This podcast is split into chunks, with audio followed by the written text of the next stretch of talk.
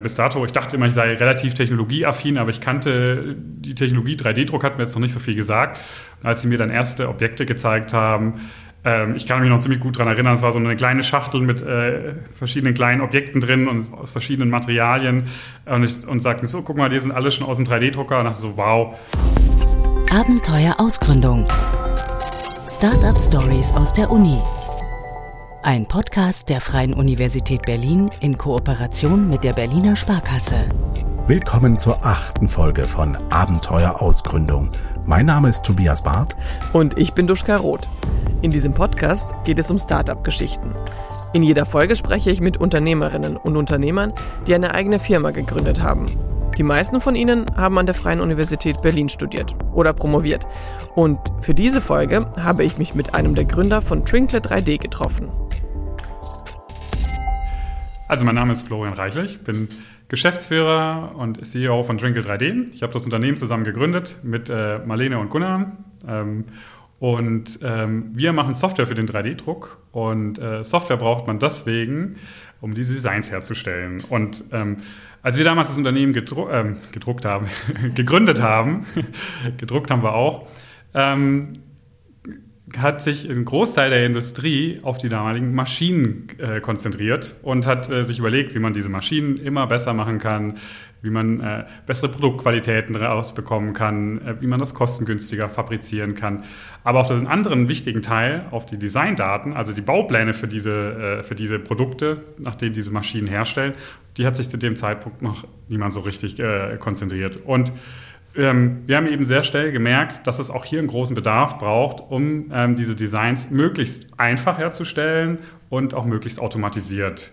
Ähm, weil früher konnte man, ähm, wenn man in der klassischen Produktion, war es kein Problem, wenn man ähm, Wochen, Monate lang ein Produkt designt ähm, und konstruiert und entwickelt, ähm, weil man es dann ja millionenfach herstellen kann. Das ist eine Massenproduktion, es ist immer das gleiche Bauteil und dann kann man diese hohen Konstruktionskosten auf sehr viele, ähm, auf sehr viele Stückzahlen verteilen. Und im 3D-Druck ähm, hat man sich eben auf sehr kleine Stückzahlen bzw. Einzelstücke konzentriert und dafür kann man dann natürlich nicht die Möglichkeit, so hohe Konstruktionskosten auf umzuschlüsseln. Und ähm, Deswegen ähm, haben wir gesehen, das wird bald ein großes Thema werden, haben uns darauf konzentriert, haben eine Firma aufgebaut und automatisieren jetzt ähm, und vereinfachen das Erstellen von 3D-Designs für den 3D-Druck. Du hast vorhin gesagt, du hast dir zwei Physiker mit ins Boot geholt. Warst du derjenige mit der Initialidee? Ich würde es genau andersrum sagen, die zwei Physiker haben mich ins, ins, ins, äh, ins Boot geholt und äh, Gunnar ist da schon sehr lange hinterher gewesen bei dem Thema 3D-Druck. Der hat das in, äh, in seinen äh, Foren und Kreisen schon recht früh von mitbekommen. Da war das noch gar nicht so publik. Und ähm, als äh, wir haben uns dann kennengelernt ähm, in, äh, im Rahmen von Gründungsveranstaltungen, in der, äh, auch im Rahmen von Profund tatsächlich hier. Und äh, als sie mir davon erzählt haben, ich konnte mir das gar nicht vorstellen. Was ist denn bitte eine Gründungsveranstaltung? Kommen da Leute mit ihren grandiosen Ideen und pitchen sie vor Publikum? So kann es auch laufen, aber damals war das eher ein ganz lockerer Rahmen, in dem Menschen mit Ideen zusammenkommen konnten. Und damals mussten auch die Gründerberater von Profund herausfinden, wie sie manche Dinge gestalten wollen. Aneta Bärwolf, die stellvertretende Leiterin von Profund Innovation, hat damals als Beraterin angefangen und erinnert sich noch ganz gut an die Anfänge.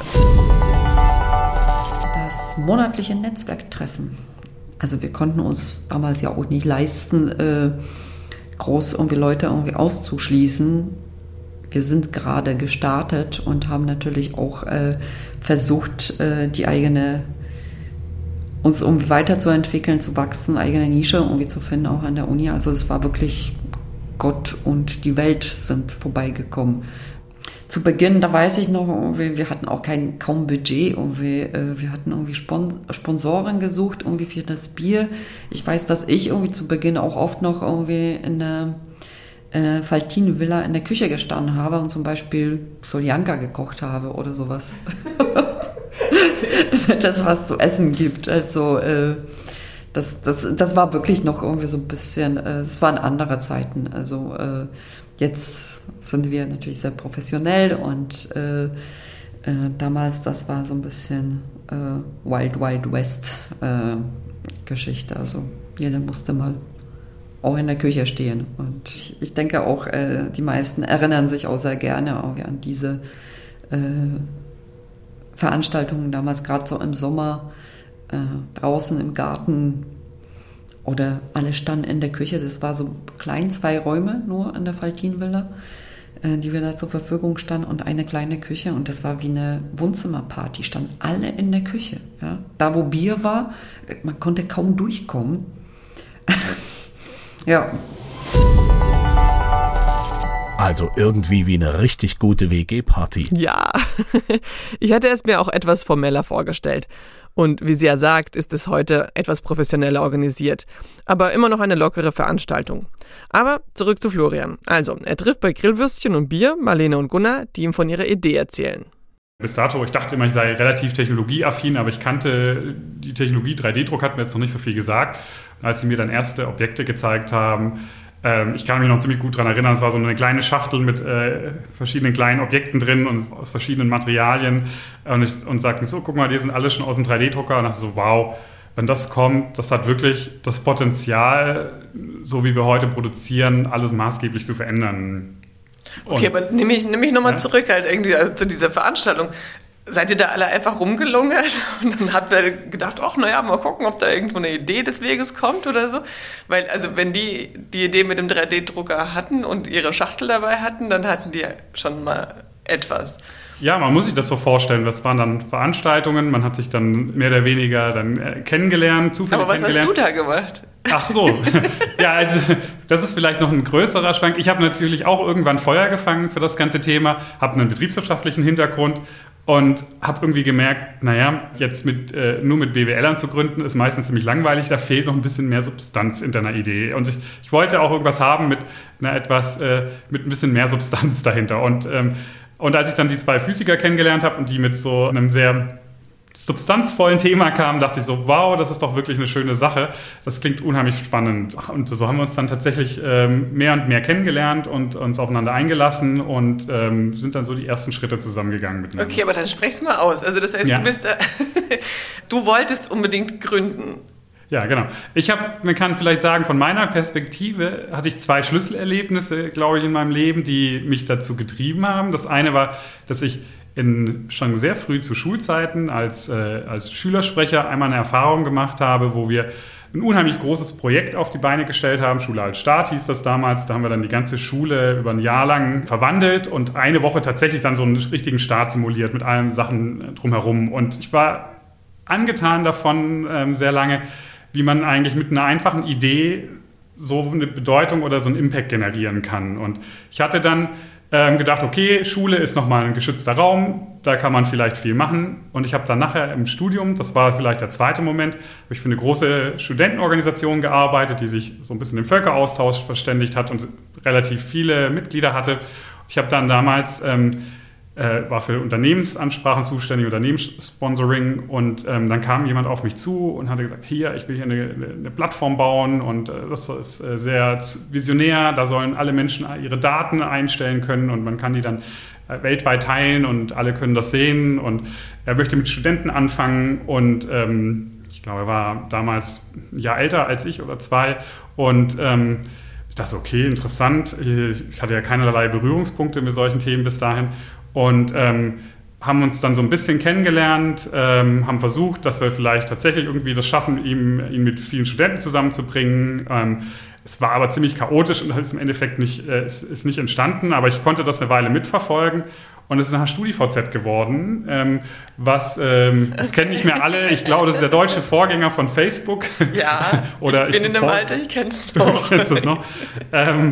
Der hat das innerhalb in kürzester Zeit eigentlich recht groß und erfolgreich gemacht und ähm, hat es auch zum richtigen Zeitpunkt, ähm, soweit ich das jetzt noch nachverfolgen konnte, verkauft, auch sehr gewinnträchtig. Und ich war sehr beeindruckt davon, weil ich ja diese Persönlichkeit kennengelernt habe, wie mit welcher Intensität und Motivation er dieses Thema getrieben hat und was er für einen großen Impact auch wieder generiert hat und diesmal in der echten Welt, also nicht mehr in so einem geschützten Raum, sondern in der echten Welt und so ein Unternehmen aufgebaut hat. Und seitdem war ich eigentlich von der Idee gefangen, ey, man kann auch wirklich was bewegen und das ist doch schön, dass äh, junge Menschen ihre eigenen Ideen umsetzen können. Und seitdem war ich so ein bisschen von diesem von diesem Spirit äh, gecatcht und ja, und das habe ich dann noch so ein bisschen mit mir hin, äh, hingetragen, habe dann angefangen immer mehr zu gucken, okay, wo, ähm, wo gibt es äh, auch Startup-Unternehmen, den Begriff Startup, der war auch damals noch nicht so en vogue. Und das kann man sich gar nicht mehr vorstellen, das ist ja heute wirklich so ein, eigentlich schon fast äh, ähm, so ein universeller Begriff, der so ein bisschen an Aussagekraft verloren hat, weil ich glaube, fast jeder sich so ein bisschen als Startup äh, bezeichnet. Aber das war damals echt noch nicht so. Und deswegen ähm, hatte ich auch tatsächlich am Anfang immer noch so ein bisschen Berührungsängste und habe gedacht, so, ich gucke mich mal so, arbeite mich da so ein bisschen rein. War dann eben auf Veranstaltungen hier, die Uni hat einiges gemacht und dann bin ich irgendwann in äh, Marlene und Gunnar gelaufen und dachte so, hey, das könnte ein richtig guter Fit sein, das könnte ein richtig spannendes Thema werden. Dann ähm, ja, haben wir angefangen, das so ein bisschen äh, zu konzeptionalisieren. Ähm, zu Papier zu bringen. Da hat uns Profund auch ziemlich stark geholfen, äh, weil man muss überlegen, okay, wie mache ich denn das, das am geschicktesten? Das scheint jetzt relativ äh, offensichtlich für, mich zu sein, was, ich, äh, was man hätte machen sollen, aber damals, wir kamen ja alle von der Uni ähm, direkt ähm, und dann hat, sind wir auf Anita Berwolf gestoßen hier in Profund ähm, und die hat uns dann so ein bisschen erläutert, guckt mal, das könnten die Wege sein ähm, und ähm, das ist jetzt eine sehr äh, technologieorientierte äh, Ausgründung, die ihr davor habt. Und da bietet sich dann zum Beispiel so ein Exist-Programm an. Und den Weg sind wir dann auch gegangen. Lief dann ein gewisser Formalismus ab mit Anträgen und sowas, aber ähm, wir haben dann die äh, Zubilligung bekommen und das ist dann so wirklich, da hat man dann ein Jahr mit einer gewissen Finanzierung, kriegt Räumlichkeiten von der Uni gestellt und ähm, kann sich dann einmal ausprobieren eigentlich. Und das ist, finde ich, ist äh, unheimlich cool, dass es sowas gibt, ähm, dass man ähm, den Leuten da so eine Möglichkeit einräumt. Wir waren so eine Gruppe von drei, vier Startup-Unternehmen, die so Tür an Tür saßen, ähm, ziemlich abseits gelegen im, im Süden von Berlin, ähm, was erstmal so ein bisschen schwierig war, aber hatte auch seine Vorteile, weil dadurch war man auch abgeschirmt und man war unter sich und ähm, man wusste auch, man fährt da raus, um an seiner Firma zu arbeiten und nicht um irgendwo äh, in schicken Cafés zu sitzen und äh, ähm, sich cool zu fühlen unter den ganzen Startup-Leuten, sondern es ging darum, ähm, tatsächlich was voranzubringen. Und so haben wir dann uns auch gegenseitig ziemlich stark gepusht. Ja? Ähm, gar nicht so sehr ähm, offensichtlich, sondern vielmehr so indirekt, dass man gesehen hat, ach guck mal, die haben jetzt schon eine Webseite äh, geschaffen und äh, die haben schon die ersten AGBs dafür und die führen Einstellungsgespräche und ach komm, das können wir auch und ähm, wir sind doch eigentlich hier schon viel weiter und ach, äh, ihr habt hier Investorengespräche schon geführt, wie habt ihr das gemacht und ähm, dann viele Fragen und viel Austausch und so. Und so hatte man immer Ansporn und sagen so, hey, das können wir auch. Und ähm, ich glaube, so haben wir uns äh, alle ähm, gegenseitig immer ein bisschen befruchtet und gepusht und in den Arsch getreten, da voranzukommen. Und ähm, wir haben dann trotzdem noch mal so eine kleine, eine kleine Schwierigkeit dann nachher gehabt, ähm, aus der sozusagen diesen fließenden Übergang aus dieser, aus dieser Förderung zu kommen. Aber ich ähm, ich glaube, das ist von heutiger Perspektive aus normal, dass nicht alles immer komplett smooth läuft. Ja.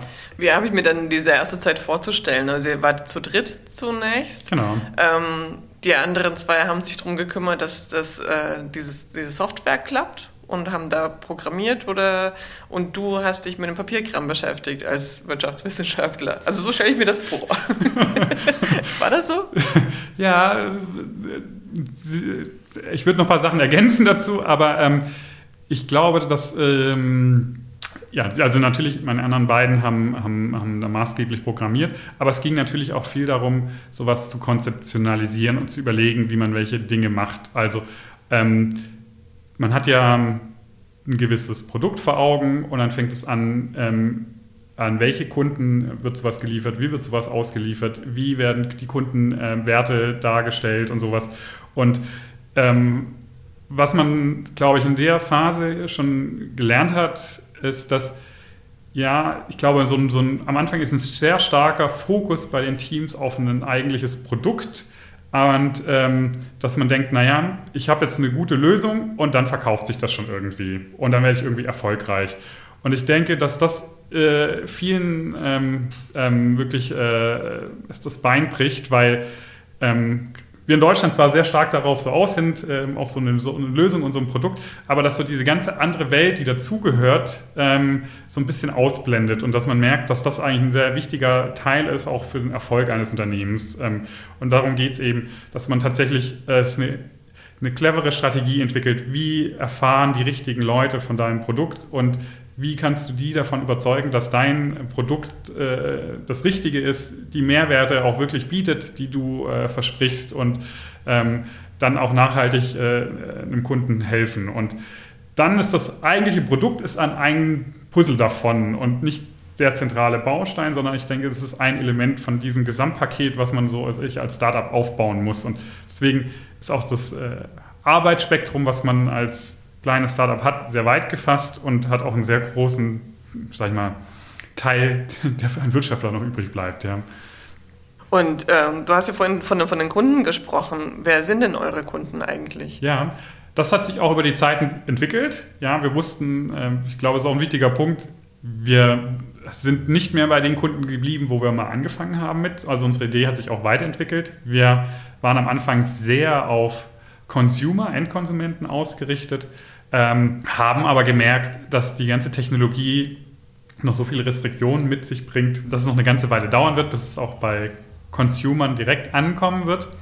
Und ähm, haben dann immer mehr in Kundengesprächen gemerkt, ach guck mal, das ist doch, das genau bräuchten wir doch eigentlich für so und so einen Anwendungsfall. Und, äh, und dann haben wir uns das angeschaut und haben mehr und mehr verstanden und gemerkt, ähm, wo wir mit unserer Lösung eigentlich ähm, wirkliche Probleme lösen können. Und ähm, das ist, war, glaube ich, ein sehr wichtiger Schritt für uns, ähm, sich von diesem einen Feld, was sehr konsumerorientiert war, hin in diese Industriewelt, also B2B, sagt man dazu, ähm, ähm, sich darauf einzulassen und äh, da Fuß zu fassen. Und heute sind tatsächlich unsere wichtigsten Kunden sind ähm, aus der Automobilindustrie. Wir haben, glaube ich, bis auf einen alle deutschen Automobilisten als Kunden. Und ähm, andere Industrieunternehmen ähm, bauen sehr viel Industriehilfsmittel, zum Beispiel äh, Robotik-Greifsysteme, die dann automatisiert entsprechend äh, ihres Einsatzfeldes errechnet werden. Er hat einfach nur noch ein paar Vorgaben gegeben und das Objekt, was durch so einen Greifer gehalten werden soll.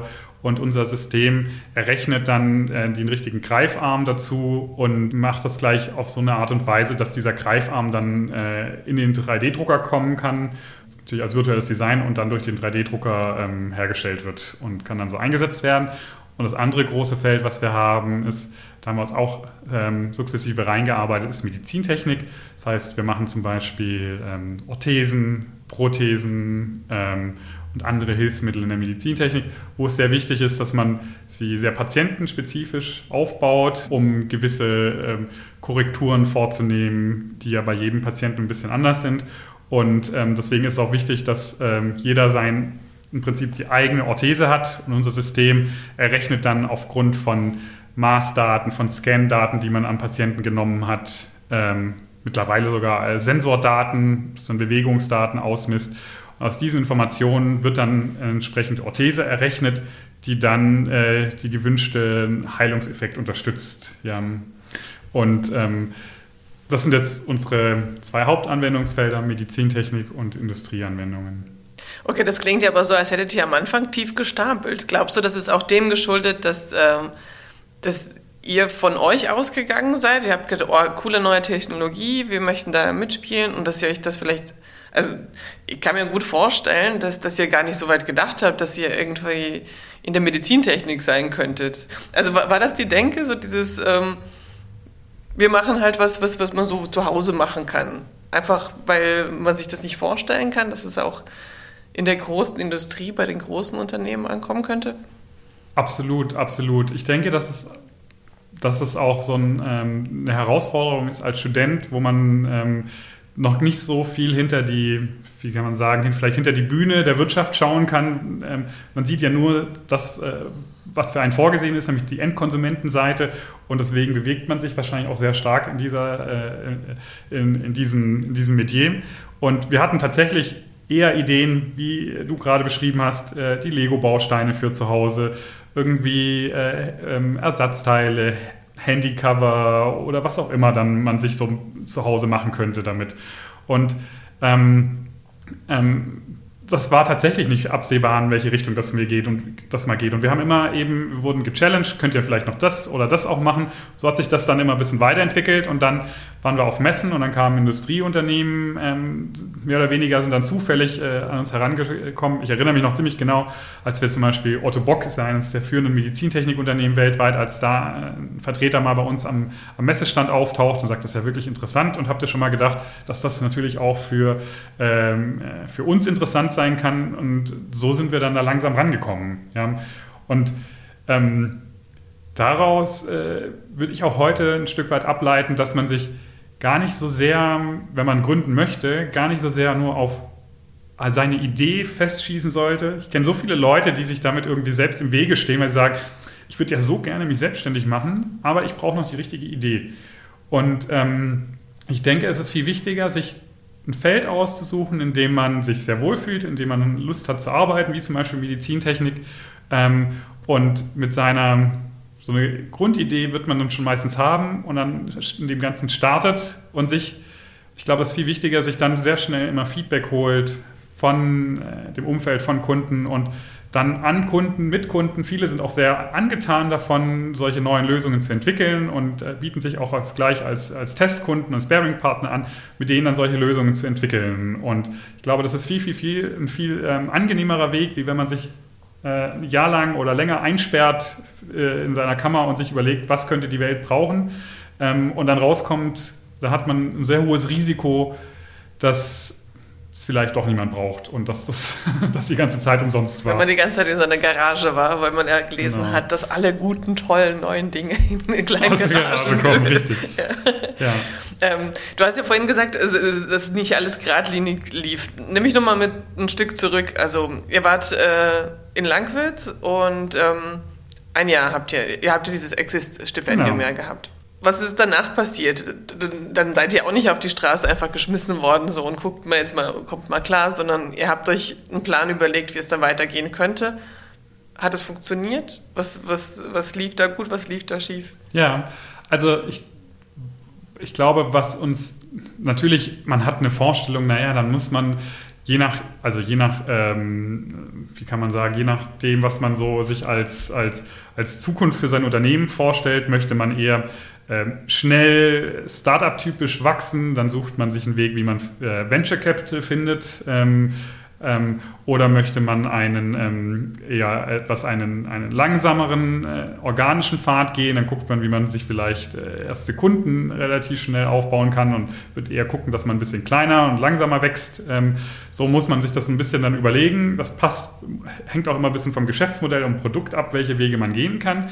Aber ähm, wenn man das eben so weiß, dann ähm, muss man eben gucken. Bei uns war das, ähm, ja, wir wollen eigentlich den etwas schnelleren Weg gehen. Das heißt, wir haben nach äh, Venture Capital gesucht, nach äh, größeren Investitionen. Und, ähm, und das ist wirklich eine Hilfe da äh, gewesen, dass wir hier mit Profund ähm, die schon ein gewisses Netzwerk hatten, die wussten, okay, was passiert jetzt als nächstes, was muss dann, was muss dann kommen. Da muss dann äh, entsprechend ein Geschäftsmodell stehen, es muss ein Pitch-Deck vorhanden sein, also eine Idee davon, ähm, wie man Geld verdienen möchte, mit welchen Kunden man in Zukunft Geld verdienen möchte, was, äh, welche Probleme man löst.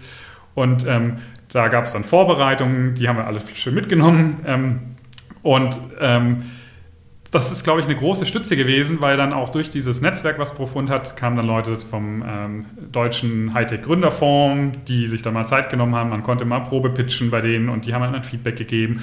Und so wurden wir da so ein bisschen rangeführt an das Ganze. Und ähm, dann haben wir natürlich äh, irgendwann selber angefangen, ähm, ähm, fliegen zu lernen, haben dann eigens Termine vereinbart, haben selber äh, dann angefangen, die Werbetrommel zu rühren und sowas und haben dann ähm, immer mehr im Prinzip Investoren gepitcht und irgendwann äh, ähm, hatten wir dann ähm, eine Konstellation, wo wir gesagt haben, ja, das fühlt sich, glaube ich, für beide Seiten sehr gut an ähm, und das machen wir dann.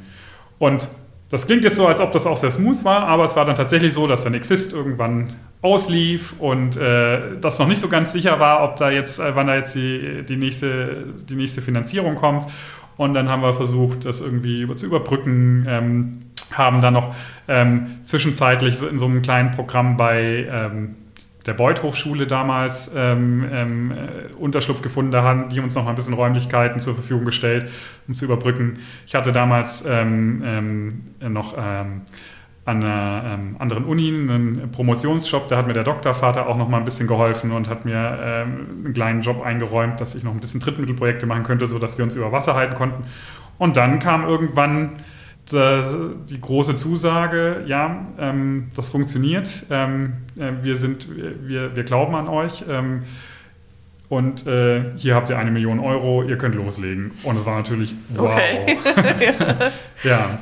Und ähm, dann das war ein Großinvestor, der euch dann. Genau, der uns das, ähm, äh, der das uns dann am Anfang maßgeblich finanziert hat. Das kommt natürlich dann nicht auf einen Schlag auf dein Konto, sondern das wird dann ganz schnell äh, an, an Meilensteine geknüpft, so eine Summe, mhm. ähm, dass du gewisse Ziele, Vorgaben hast und äh, über gewisse Zeiträume gewisse Sachen erreichen musst und sowas. Also das ist dann. Also ein bisschen Druck, ne? Also natürlich, da ist auch ordentlich Druck immer dahinter. Es ist jetzt nicht so, jetzt, jetzt kann ich eine große äh, Party feiern, ähm, sondern es geht dann gleich weiter. Und das ist auch echt ein Punkt, das hatten wir ja gestern, dass man so diese kleinen Erfolge auch feiern sollte, weil ja, natürlich kommt dann irgendwann einmal diese Finanzierungszusage, aber das hat sich schon davor immer so langsam entwickelt äh, und man hat schon das Gefühl, jetzt wird es sehr wahrscheinlich und so. Und man hat nie so den Punkt, wo man eigentlich sagt, jetzt haben wir eigentlich mal einen richtig großen Fortschritt gemacht, jetzt äh, ist es echt cool, sondern in dem Moment, wo man es dann unterschrieben hat, merkt man eigentlich so, na, jetzt kommt ja nochmal die ganz große Palette an nächsten mhm. Themen. Ähm,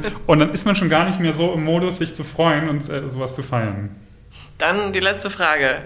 Was für einen großartigen Tipp hast du für junge Unternehmerinnen, also Gründerinnen und Gründer? Ja, also ähm, da gibt es echt viele Tipps, aber ich hatte das ja vorher schon eigentlich angedeutet, sehr stark. Ich glaube, das Wichtigste ist, äh, man sollte sich überlegen, möchte ich gründen? Bin ich bereit, Entbehrungen auf mich zu nehmen? Ich glaube, das ist das Wichtigste.